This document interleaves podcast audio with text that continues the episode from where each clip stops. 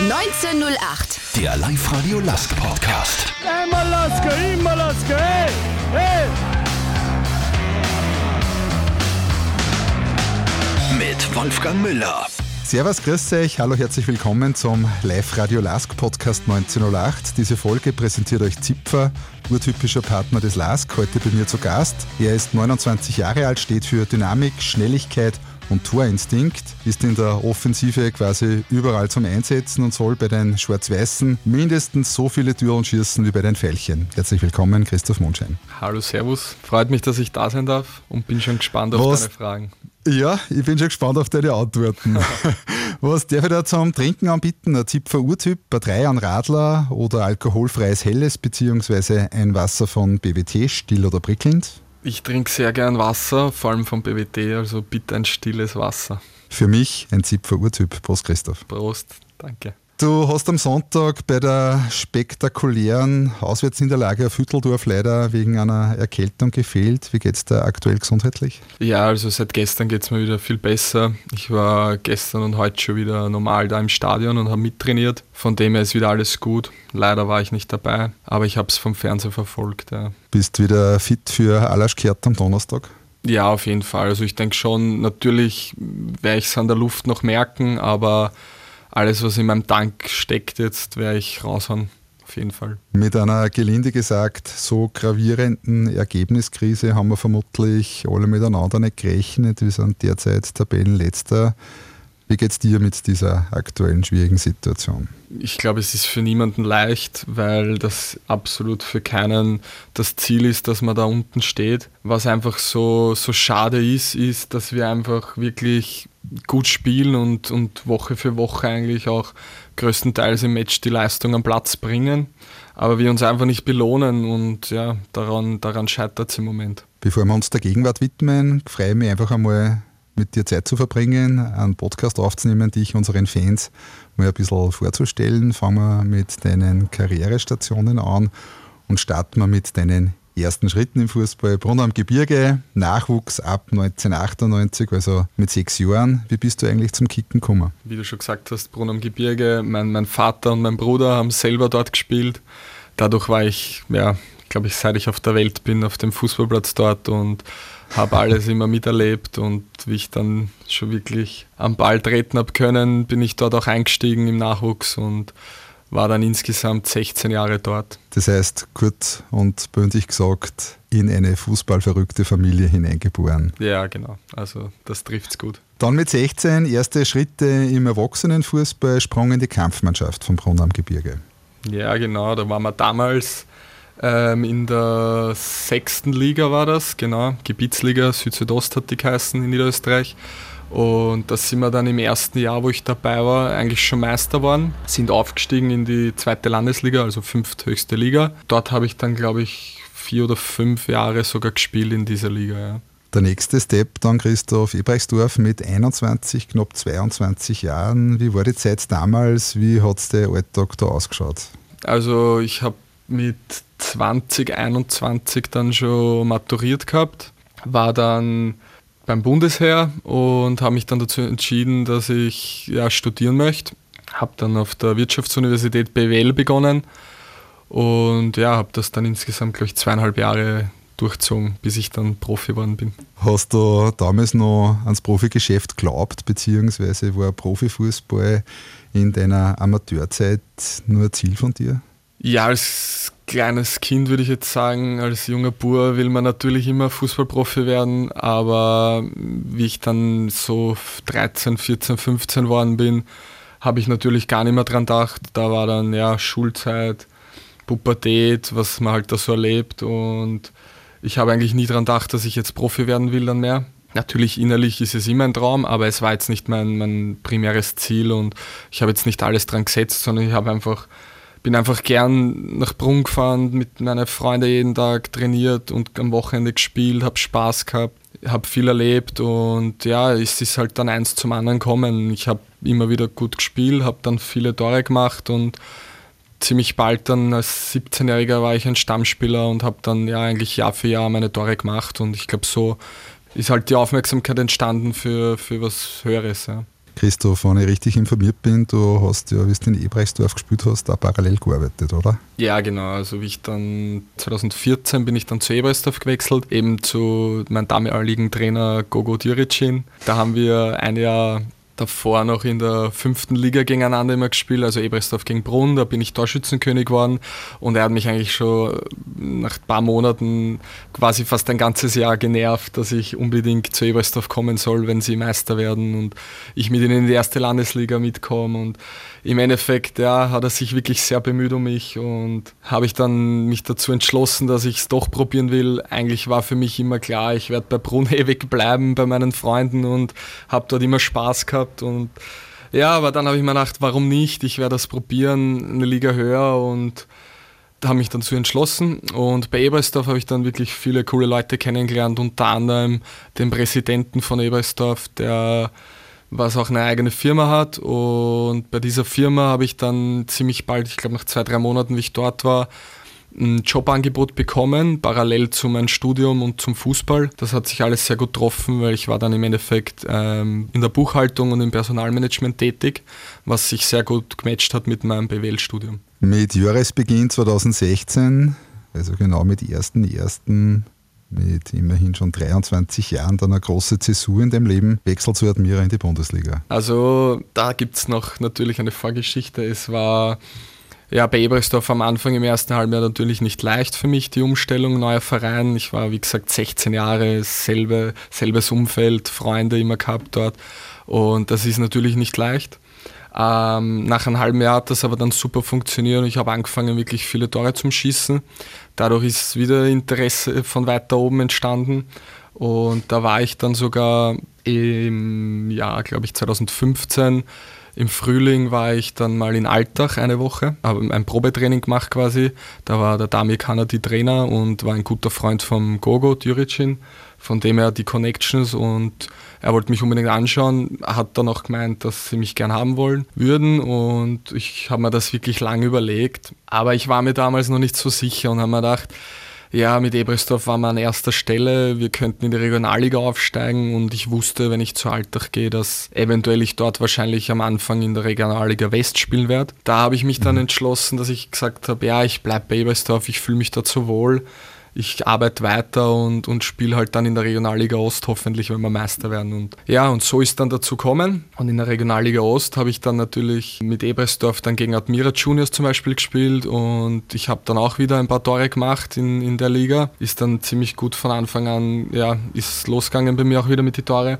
Und bei dem Spiel gegen Admira habe ich eben, glaube ich, zwei oder drei Tore gemacht und da waren eben der Olli Lederer und der Ernst Baumeister zuschauen.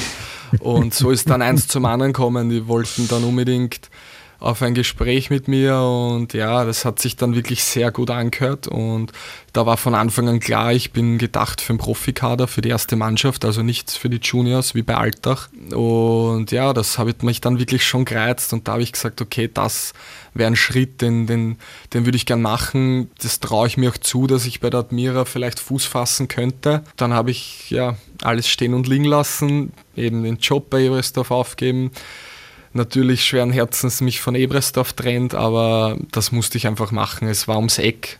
Ich bin im 23. Bezirk, habe ich gelebt und bin auch in Bezirk Mödling, wo die Admira ist, ähm, aufgewachsen, eben durch Brunn am Gebirge ist gleich daneben. Von dem her war mhm. das alles perfekt, das hat super gelungen für mich und ich habe mir gedacht, das, das probiere ich. Und nicht ganz so weit weg wie Alter. Genau, das war natürlich ein sehr, sehr großes Argument, was, wenn man mich kennt, weiß man, dass, dass mir das Umfeld und Freunde, Familie sehr am Herzen liegt. Wie waren diese eineinhalb Saisonen bei der Admira? Die ersten Monate sehr aufregend, sehr spannend. Es war ja, alles neu. Ich muss dazu sagen, ich habe vorher drei, maximal viermal die Woche Training gehabt am Abend und dann am Wochenende das Spiel immer bei Ebersdorf. Von dem her steigt man dann ein in die Vorbereitung, wo man bis zu neun Einheiten hat die Woche, wo man dann ein, zwei Spiele auch noch hat in der Woche. War natürlich für meinen Körper eine Wahnsinnsumstellung und Mhm. Am Anfang natürlich, ja, bist einfach ins Stadion gefahren, hast trainiert, bist heim, bist schlafen gegangen und das waren die ersten Monate so, bis ich mich da fangen habe und dadurch, mhm. ja, war aber trotzdem sehr aufregend und, und spannend, was ich da gesehen habe und ja, es ist dann immer besser worden. Dann habe ich die ersten Einsätze bekommen, auch in der Bundesliga und durfte auch schon treffen. Also es war dann eher ein cooler Start. Ja, und dann war die Sommerpause und da ist mir dann nicht so gut gegangen. Das war dann ja eher eine schlechte Phase von mir, wo mir nichts gelungen ist, wo ich auch körperlich wieder Probleme bekommen habe und dann habe ich wenig gespielt. Aber irgendwann habe ich dann die Chance im Cup bekommen, habe dann auch drei Tore gegen Ritzing gemacht und ab dem Zeitpunkt habe ich dann auch in der Bundesliga von Anfang an spielen dürfen und es hat auch gut funktioniert und habe ich eine Phase gehabt, wo ich in sieben Spielen sieben Tore hatte. Das ist ja natürlich mhm. in der Bundesliga und auch für einen Stürmer nicht alltäglich. Da war ich sehr stolz auf mich und das hat mir dann wieder weitere Türen geöffnet. Mhm, die nächste Tür, es ist ja dann Schlag auf Schlag gegangen, war Austria Wien. Ja, genau. Also die Austria hat sich auch wirklich wieder sehr um mich bemüht die waren zu dem damaligen Zeitpunkt auch an zweiter Stelle und es war immer, wie ich bei der Admira war, ja, hat man sich nicht gefreut, wenn man zur Austria gefahren ist oder wenn die Austria gekommen ist. Man hat gewusst, man hat kaum Bälle, sie spielen einen sehr guten Ballbesitz, Fußball mit dem Thorsten Fink damals noch. Dazu waren sie auch ja, berechtigt dann Vizemeister, also sie hatten da wirklich eine sehr gute Zeit, haben international auch für Aufsehen gesorgt. Ja, das ist das Wort, das ich gesucht habe. Danke. Ja, und da habe ich mich dann dazu entschieden, dass ich das auch machen möchte. Das war im Sommer 2017, Wechsel genau. zur Wiener Austria. Das war dann schon irgendwie eine andere Nummer, oder? Ja, genau. Also, wie gesagt, die Austria als Vizemeister gewesen, sie haben international gespielt, waren wieder eben mhm. qualifiziert für die Europa League. Das war auch dann wirklich auch ein Ziel von mir und ein Traum, wie ich gesehen habe, dass bei der Admira funktioniert, dass ich spielen kann in der Bundesliga, dass ich dann nochmal einen Schritt mache, wo ich dann auch vielleicht international Spiele bekomme. Dadurch die Entscheidung Austria. Aber ich muss sagen, die Umstellung von Ebersdorf auf Admira war schwieriger wie Admira auf Austria, weil ich mhm. da eigentlich schon den professionellen Fußball dann kannte, das Training kannte. Natürlich war es wieder eine andere Intensität von der Spielweise auch her, was immer unterschiedlich ist bei den verschiedensten Vereinen. Von dem her habe ich auch wieder Zeit braucht, paar Monate. Aber weil wir so viele Spiele hatten, auch international, kam ich oft zum Einsatz, habe dann auch wirklich eine sehr, sehr erfolgreiche Zeit in der Europa League gehabt. Ja, das war schon eigentlich ähm, mein größtes Highlight jetzt aktuell in meiner Karriere, dass ich da mhm. international spielen habe dürfen in der Europa League und auch einige Tore gemacht habe. Christoph, bei der Austria warst du dann vier Jahre, großteils eine sehr erfolgreiche Zeit, bewerbsübergreifend, 144 Spiele und 69 Torbeteiligungen, habe ich zusammengezählt. das ist ja fast eine 50%-Quote. ja, also die klingt echt gut jetzt, wo du sagst, so bewusst war mir das nicht. Aber mhm. ich weiß natürlich um meine Stärken und die sind schon immer gewesen, einfach, dass ich sehr geradlinig und mit hohem Tempo versuche, zum Tor zu kommen und schnellstmöglich den Abschluss zu suchen. Und ja, ich kann mich eben erinnern, auch an die letzten Jahre bei der Austria, war es einfach so, man bekommt nicht viele Chancen als Stürmer. Man, man hat einfach probieren müssen, mit jeder Aktion, die du vorhin im letzten Drittel oder im Strafraum hattest, das Tor zu erzielen, um erfolgreich zu sein. Und das eignet man sich dann auch irgendwie an und man ist dann noch fokussierter und konzentrierter beim Abschluss, weil man weiß, man mhm. wird nicht so oft die Chance bekommen. Und ja, das mhm. hat mich dann in die letzten Jahre auch irgendwie geprägt und von dem her, glaube ich, kann man sagen, dass meine Torquote vielleicht daher stammt, dass ich sehr schätze, eine Torchance zu haben im Match und die dann versuche mit allem, was geht, zu nutzen. Ja. Ein Highlight war sicher der Debüt im Team, 7.9.2020, Nationalteam-Premiere. Nimm uns ein bisschen mit, was sind deine Erinnerungen daran? Ja, also ich muss dazu sagen, der Moment, wo ich das erste Mal überhaupt auf Abruf gestanden bin, das war circa ein, Jahr davor im Sommer oder Ende im Mai. Das war ein unbeschreibliches Gefühl. Also mir meine Eltern haben mich angerufen, ich habe das gar nicht mitgekriegt, weil ich eigentlich nie die Pressekonferenzen vom Nationalteam geschaut habe, wo die Kadernominierung war, weil mich das, ja, das war einfach so weit entfernt für mich. Aber mhm. ja, auf einmal war ich auf Abruf, sprich sozusagen war ich auf einmal im, im Fokus vom Teamchef und generell war dann das Thema Nationalteam auf einmal präsent und ja, das war ein überragendes Gefühl, also eine Art von Belohnung für den Fleiß und mein, mein, die Arbeit, die ich reingesteckt habe und auf was ich auf mich genommen habe und was ich alles geopfert habe. Eigentlich, ja, das war die, die größte Belohnung, die man kriegen kann. Und dass es dann schlussendlich dazu kommt, dass ich ein Jahr oder ein, ein, ein Vierteljahre später sogar nominiert werde und dabei sein darf, ja, pff, da, da glaube ich, brauche ich nicht viel dazu sagen. Das, das träumt sich ja jeder Profispieler dann, ja. War ein überragendes Gefühl, also dort dabei zu sein, mhm. die Leute kennenzulernen, die man aus dem Fernsehen oder von der deutschen Liga oder was weiß ich wo kennt. Ja, es war ja. echt, echt cool, also das werde ich nie mein Leben vergessen. Der Rückblick auf deine Zeit in Violett. Was sind so deine, deine Highlights, beziehungsweise was ist dein, was ist der Resümee, wenn du auf die vier Saisonen bei Austria Wien zurückschaust? Bei Austria Wien gab es auf jeden Fall sehr viel Höhen, aber auch einige Tiefen. Auf jeden Fall, wie ich schon erwähnt habe, beste Highlight war einfach die Zeit, wie wir Europa League gespielt haben in meinem ersten halben Jahr, wo ich eben viel spielen habe dürfen und viele Tore gemacht habe. Das war echt was sehr Besonderes in meinem Leben. Und ansonsten die Saison vor zwei Jahren, wo ich sehr, sehr viele Tore schießen habe können bei der Austria, war auch ein riesen Highlight für mich. Und ja, ansonsten gab es eigentlich immer wie eine Achterbahnfahrt rauf und runter. Ich glaube, es mhm. ist jedem bekannt, was in den letzten Jahren passiert ist bei der Austria. Das hatte sehr, sehr viele Gründe und Natürlich war es dann zeitweise auch nicht leicht und auch stimmungstechnisch sehr schwierig, sich selbst mhm. nochmal zu motivieren, alles rauszuhauen, wenn es eigentlich nicht so gut rennt. Und das war einfach die große Kunst, dass man da immer dran bleibt und sich Tag für Tag wieder pusht aufs Neue. Du hast von, von einer Hochschulbank gesprochen, von äh, negativen Dingen. Was nimmst du von diesen Dingen mit, so als, als Lernfelder für dein Leben? Ja, auf jeden Fall, dass man, dass man sich immer bewusst ist, dass nicht immer nur rund rennt im Leben, dass immer Steine im Weg kommen und ja, dass man einfach Hindernisse, Hürden überspringen muss und daran arbeiten muss an sich immer, dass man dann natürlich auch noch mehr die Erfolge schätzt und die positiven Dinge im Leben und das ist, glaube ich, das Größte daran, dass ich dadurch wirklich angefangen habe, Dinge zu schätzen, die vorher einfach selbstverständlich waren oder die, die ich nicht so gesehen habe. Christoph, vor kurzem der Wechsel nach Linz zum LASK. Nach den Turbulenzen im letzten Sommer am Verteilerkreis ist der Weggang generell nicht so überraschend gewesen. Wieso der Schritt mit 28 Jahren gerade zu uns? Ja, einerseits ist kein Geheimnis, dass der LASK die letzten Jahre überragend performt hat, dass sich da wirklich was Großartiges entwickelt hat und wirklich ein sehr, sehr starker Verein, starke Mannschaft, ein super Kollektiv da entstanden ist. Das war wirklich sehr faszinierend für mich. Ich habe natürlich oft gegen Lask gespielt mit der Austria. Dadurch habe ich hautnah miterlebt, wie schwierig und wie anstrengend es sein kann, hier zu spielen und gegen den Verein zu spielen. Das ja, war dann auch im Endeffekt ein, natürlich, vor allem muss man sagen, die internationalen Erfolge. Also das war ja echt ein Wahnsinn. Ich habe ja jedes Spiel verfolgt, international vom LASK. Und ich habe mir gedacht, ich will das unbedingt wiederleben. Ich habe es kennengelernt bei der Austria damals, ich weiß, wie sich das anfühlt.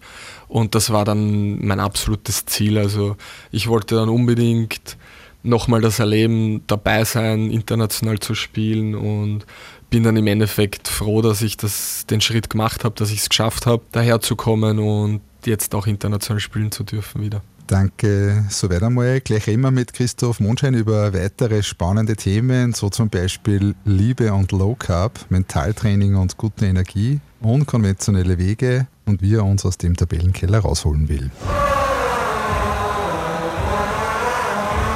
Als Partner des LASK interessiert uns nicht nur, wer gewonnen hat, denn wir sind LASK, genau wie du. Urtypisch Zipfer. Im Sommer bist du also mit großen Ambitionen zum LASK gekommen. Wie hat dich die Truppe damals aufgenommen? Ja, also wirklich überragend. Ich habe mich ab dem zweiten Tag wohlgefühlt. Ich muss sagen, der erste Tag ist immer sehr angespannt, ein bisschen Nervosität dabei. Wie, wie sind alle? Man kennt sie halt nur vom Gegeneinander spielen, vom Fernsehen und da weiß man nie so recht, passt du dazu, kommst gut an bei den anderen, aber ja, es war einfach wirklich ein angenehmes Klima. Ich bin reinkommen, es waren alle nett, freundlich, so wie man sich halt erträumt. Und ab dem zweiten Tag war ich ganz ich, so wie ich einfach immer bin. Und das ist dann auch gut, ziemlich gut ankommen, denke ich. Und mittlerweile, ja, kommt mir vor, wie wenn ich schon ewig da wäre.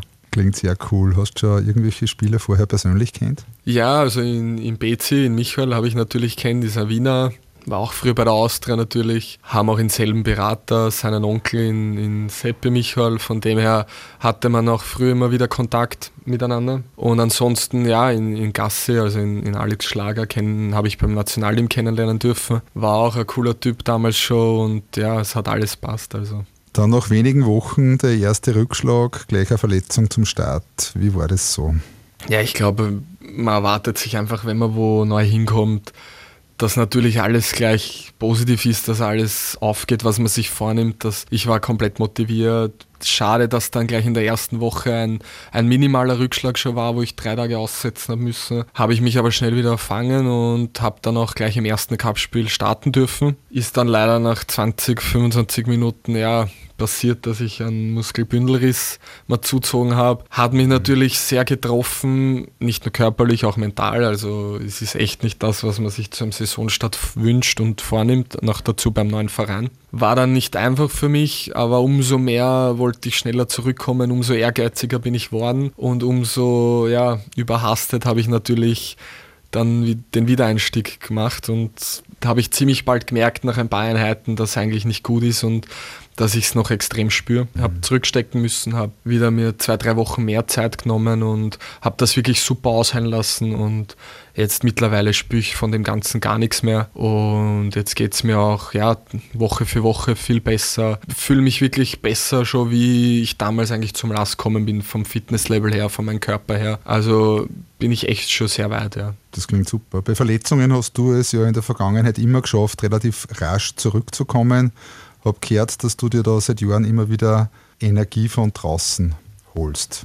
Wie ja, darf man sich das vorstellen? Also damals in Ebrechtsdorf habe ich eine spezielle Person kennenlernen dürfen. Eine mittlerweile eigentlich meine beste Freundin jetzt. Das war ein, ein sehr spezieller Weg und kein alltäglicher, glaube ich. Das ist sehr viel mit Mentaltraining, mit Kinesiologie, energetische Arbeit. Also es ist sehr komplex und sehr schwierig jetzt um, in kurzer Zeit auf den Punkt zu bringen. Das muss man einfach gemacht haben.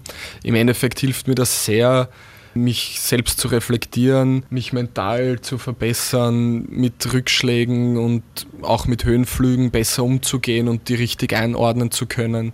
Also sehr, sehr viel und ein weitreichendes Thema, das ich eben seit der Zeit in Ebersdorf schon mache und wo ich sagen muss, ohne dem Ganzen wäre ich da auch nicht jetzt, wo ich bin. Ähm, von dem her hilft mir das natürlich auch sehr bei Verletzungen, eben zu deiner Frage zurückzukommen. Man hat eine ganz andere Sichtweise von einer Verletzung und man erkundet auch ein bisschen psychologisch, eben mental die Ursache von Verletzungen.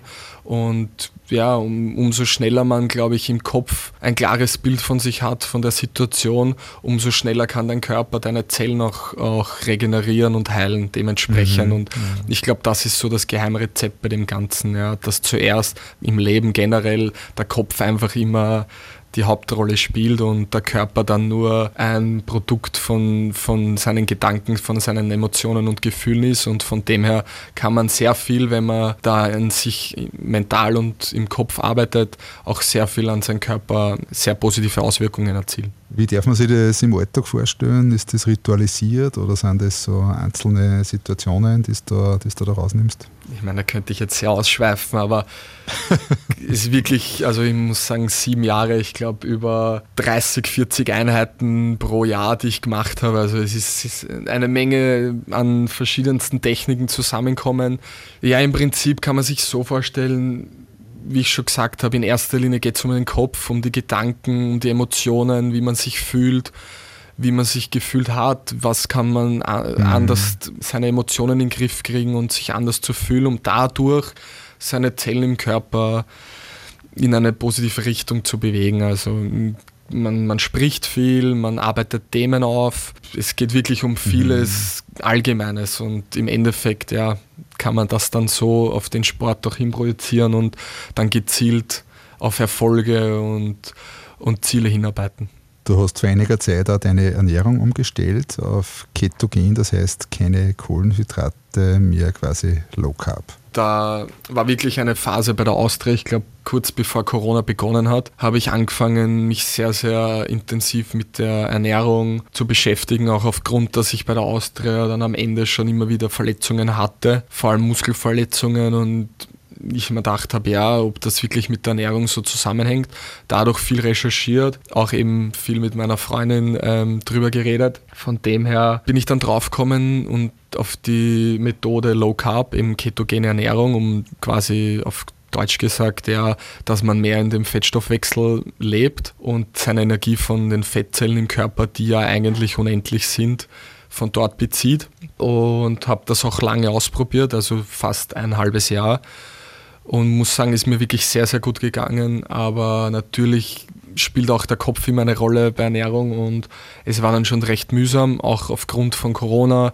Wir haben dann viel, also kaum trainiert, wir waren dann viel daheim und da ist dann auch schwierig gewesen, das durchzuziehen. Aber mittlerweile probiere ich noch immer viele Dinge aus, aber finde immer besser einen Weg für mich und generell ist es Low Carb, das behalte ich mir schon immer bei, vor allem am Abend, weil es am Abend oft nicht notwendig ist, noch Kohlenhydrate zu essen, da man ja am Abend weniger Energie braucht und von dem her dann einen besseren Schlaf hat und über Nacht einfach besser regenerieren kann.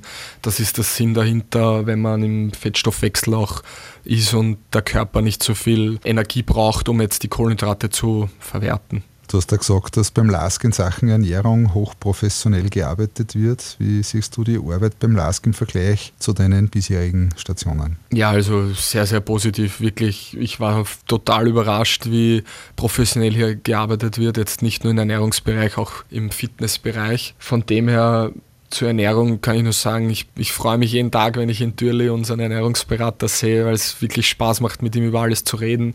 Ich bin wirklich ähm, sehr intensiv in dem Thema Ernährung immer wieder.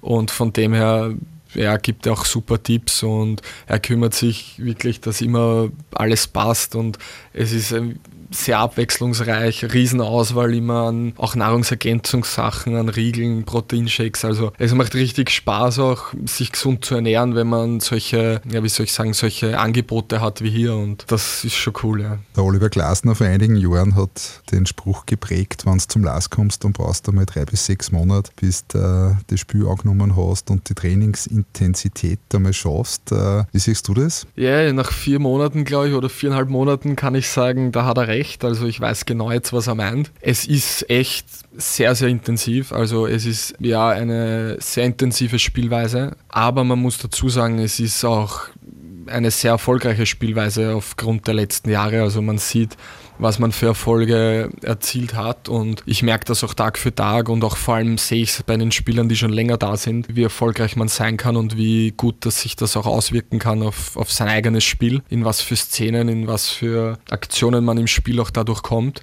Und umso mehr gebe ich jetzt Gas, umso mehr will ich das so schnell es geht, ähm, mich dran gewöhnen und das umzusetzen. Von dem her, also ist wirklich so, muss man sagen, dass es natürlich intensiver ist als bisher bei meinen Stationen zum Thema unkonventionelle Karrierewege. Wie Thomas Goiginger, René Renner und einige andere Laskler bist du kein klassischer Akademiespieler.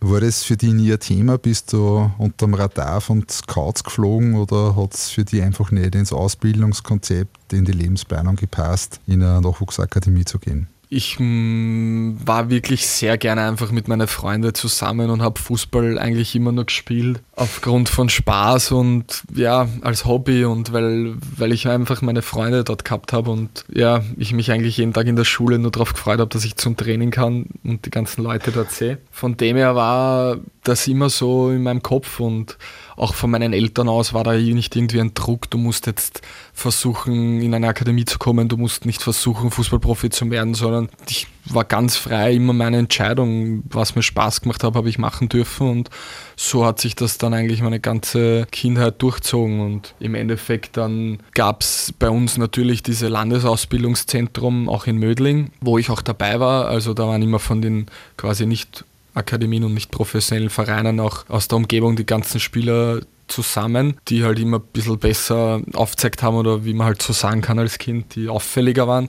Und da war ich eh auch einige Jahre dabei, aber es hat sich dann nie irgendwie ergeben, dass ich jetzt in die Akademie von Admira oder von Rapid oder Austria gehe, sondern es war bei mir einfach so, dass ich mich auch nicht wohlgefühlt hätte, wenn ich weggehe von dort, wo es mir Spaß macht, wo alles passt und was für mich einfach schon normal war. Und da war nie der Anreiz da oder einfach auch, vielleicht war ich zu schüchtern oder zu unentschlossen und zu wenig Selbstvertrauen gehabt, dass ich jetzt sage, ich, ich, ich will unbedingt in der Akademie und setze alles dran, dass ich Fußballprofi werde. Wenn man es zusammendampft auf ein, zwei Sätze, was war für den Schritt zum Profifußball zu gehen dann im Endeffekt doch ausschlaggebend? Ja, einerseits mein Alter, wo ich mir dann schon gedacht habe, wenn ich es jetzt nicht probiere, dann wird es, glaube ich, nie wieder gehen, mit 23 vor allem. Und andererseits, dass es die Admira war und ich einfach gewusst habe, wie die Admira schon tickt, einfach weil sie quasi ums Eck von mir waren und ich gewusst habe, wenn mhm. ich es wo schaffen würde oder wenn ich wo viele Einsätze bekommen kann, dann, dann bei der Admira. Und das war so irgendwie mein, mein Zugang zu dem Ganzen dann. Christoph, was sicher nicht viele wissen, du hast ja einen starken privaten Bezug zu Oberösterreich. Deine Freundin kommt aus dem Bezirk Scherding, genauer gesagt, deine Schwiegereltern leben in Zell an der Bram. Das ist nur wenige Kilometer von Ried im Innkreis entfernt. Du weißt vermutlich, worauf ich hinaus will.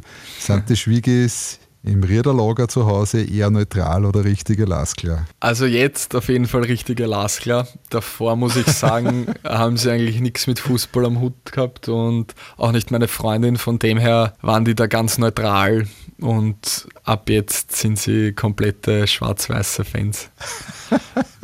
das hört unsere Fans sicher gern. Äh, wird bei dir zu Hause viel debattiert über Fußball? Also wahrscheinlich äh, im Haus der Freundin und der Schwiegereltern nicht unbedingt, aber bei deiner Familie? Ja, bei meiner Familie auf jeden Fall. Also ich bin noch ständig in Kontakt mit ihnen, jetzt wo ich in Linz bin, früher in Wien, wie ich noch war, habe ich es fast jeden zweiten Tag besucht. Mein Bruder auch spielt selber noch im Alter von 37 ähm, in den Hobbyligen und von dem her, ja, also sie kommen auch so oft es geht nach Linz zuschauen. Ich meine, jetzt war ich oft verletzt, aber sie waren trotzdem schon dreimal da und haben zugeschaut, besuchen mich hier und von dem her wird da ständig eigentlich hauptsächlich über Fußball geredet. Und mittlerweile muss ich sagen, bei meinen Schwiegereltern auch, vor allem mein Schwiegerpapa schaut auch jedes Spiel schon von mir im Fernsehen. Auch wenn ich nicht sehr dabei cool. bin, schaut er jedes Spiel vom LASK. Von dem her ist er schon sehr interessiert an dem Ganzen. Beim Transfer bist du folgendermaßen zitiert worden, mit dem LASK möchte ich in Zukunft noch Rekorde brechen und historische Erfolge feiern. Der Erwartungshaltung an die erste Saison in Linz war sicherlich eine andere. Wie gehst du mit einer so veritablen Krise als Sportler jetzt um? Aufgrund der letzten Jahre, wie ich schon erwähnt habe, ist beim LASK so viel passiert und sie waren so erfolgreich, dass ich da eigentlich immer gedacht habe, es kann nur weitergehen so und es, es, es ist so viel möglich noch und sie waren so oft knapp dran, einen Titel zu holen und das war einfach mein Ziel, dass ich da herkomme und mit dem LASK-Titel gewinne bloß international vielleicht eben auch neue Rekorde aufstellen, noch weiterzukommen, noch mehr Siege einzufahren und gegen noch spannendere Gegner zu spielen. Das waren meine Ziele oder sind meine Ziele. Es ist ja alles möglich. Das ist jetzt nur eine Phase, wo ich mir ganz sicher bin, weil ich da auch jeden Tag ähm, in der Kabine und im ganzen Staff-Team mitbekomme, wie die Stimmung ist. Es ist trotzdem weiterhin in dem Sinn positiv und alle sind motiviert und sehr ehrgeizig, da schnellstmöglich rauszukommen aus dieser Phase, vor allem vom letzten Tabellenplatz. Und da bin ich mir auch ganz sicher, dass das bald passieren wird. Im Endeffekt mm, ist es einfach auch so, dass die Leistungen ja prinzipiell über weite Strecken in den Spielen passt.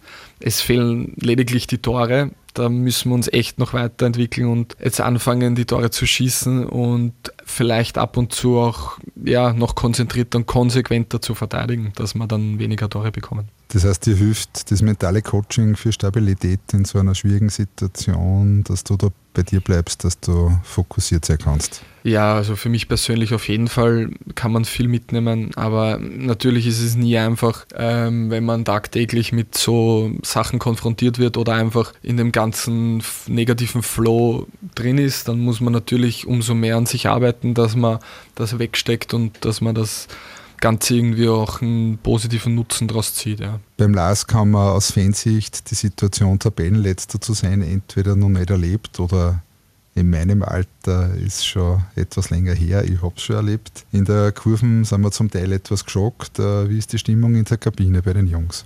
Ich habe es ja gerade vorhin gesagt, also es ist jetzt keine Trauerstimmung und dass wir alle extrem schlecht miteinander umgehen oder was weiß ich. Also es ist wirklich weiterhin ein super Charakter in der Mannschaft generell. Es ist der Zusammenhalt absolut da. Es ist jeder motiviert, es ist jeder ehrgeizig, alles dafür zu tun, dass wir da rauskommen. Und das sind auf jeden Fall mal die Grundtugenden und die Basics, dass wir das auch schaffen. Und die sehe ich wirklich zu 100 Prozent in jedem hier. Von dem her bin ich mir ganz, ganz sicher, dass es nur eine Frage der Zeit ist. Natürlich muss ich dazu sagen, keiner ist jetzt über happy, über, also überaus glücklich und freut sich und lacht rund um die Uhr, weil wir am letzten Tabellenplatz stehen. Das ist uns schon jedem bewusst und ich glaube, das weiß auch jeder ganz genau, was das bedeutet und was das heißt.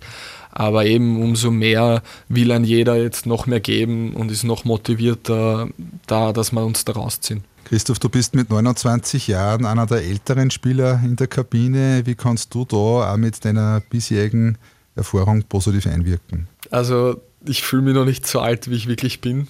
Und ich hoffe, ich schaue noch nicht so aus. Aber ja, ich bin irgendwie ganz anderer, ein ganz anderer Typ, als dass ich mich da jetzt, wie soll ich sagen, dass ich da extrem eine Führungsrolle einnehmen würde. Ich bin da eher mehr für die gute Laune zuständig, für den positiven Spirit, aber jetzt nicht, dass ich versuche mit vielen Leuten da, dass ich da jetzt so viel bewegen kann. Da bin ich eher nicht der Typ dafür, aber da haben wir wirklich ganz, mhm. ganz viele andere Spieler, die das super können und die das auch die ganze Zeit machen. Von dem her muss ich da echt sagen, ich bin nicht der Typ, dass ich da jetzt mit meiner Erfahrung oder das, was ich erlebt habe, dass ich da jetzt extrem ähm, aus mir herausgehe und vielen Leuten da jetzt weiterhelfen kann ja, durch gute Stimmung positiv einwirken. So versuche ich es. Ja, durchaus eine Rolle.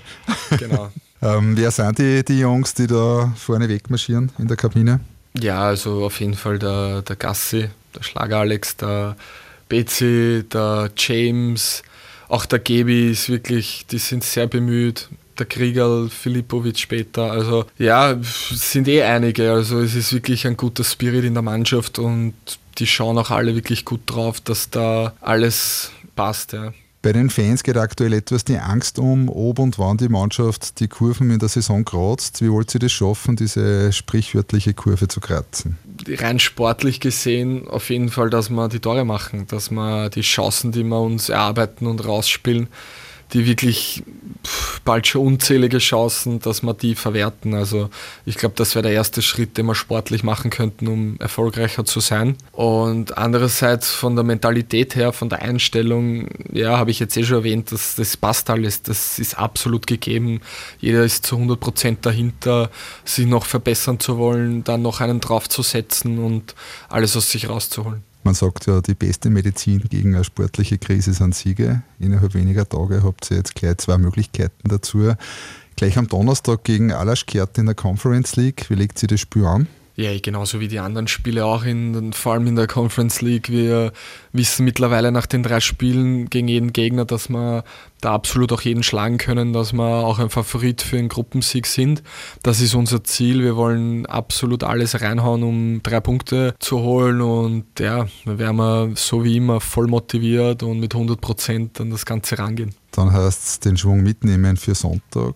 Es wird dann schon richtig wichtig, daheim gegen Wattens. Im Cup haben wir schon gesehen, wie es gegen die Tiroler gut gehen kann. Wie schafft ihr den Befreiungsschlag in der Bundesliga? Ja, so wie du gesagt hast, wir holen uns jetzt mal drei Punkte, machen hoffentlich viele Tore am Donnerstag und nehmen den Schwung mit für Sonntag. Wir haben gesehen im Cup-Spiel gegen Tirol, dass, dass wir wirklich sehr, sehr viele Chancen haben können gegen sie, dass unser Spiel wirklich super funktioniert. Aber wir müssen die Chancen verwerten und die Tore erzielen. Ja. Dann bin ich mir sicher, dass wir auch in der Liga jetzt endlich wieder drei Punkte holen und äh, ja, schleunigst vom letzten Platz wegkommen. Abschließend noch eine Frage zu deiner Zukunft. Ich habe eingangs gesagt, 50% Torquote bei der Austria. Was dürfen sich die Fans von dir in der laufenden Saison erwarten? Ja, hoffentlich dasselbe. Dazu werde ich auch alles tun und wirklich bin höchst motiviert, dass ich schnellstmöglich topfit wäre und dann möglichst viele Spielminuten haben, haben kann. Und dann, dann bin ich mir sicher, bei den vielen Torchancen werde ich schon ein paar reinhauen. Christoph, großer Dank für deine Zeit. Speziell in dieser schwierigen Phase der Saison ist so ein Interview sicher nicht ganz so leicht. Super, dass du dabei warst beim Live-Radio Lask Podcast 1908, präsentiert von Zipfer, urtypischer Partner des Lask. Danke, hat mich sehr gefreut und hoffentlich bis bald. Alles Gute, vor allem Gesundheit, gute Energie, Zielwasser beim Torschuss und hoffentlich noch viele tolle Momente in Schwarz-Weiß. Dankeschön. Ciao, Servus. 1908. Der Live-Radio Lask Podcast.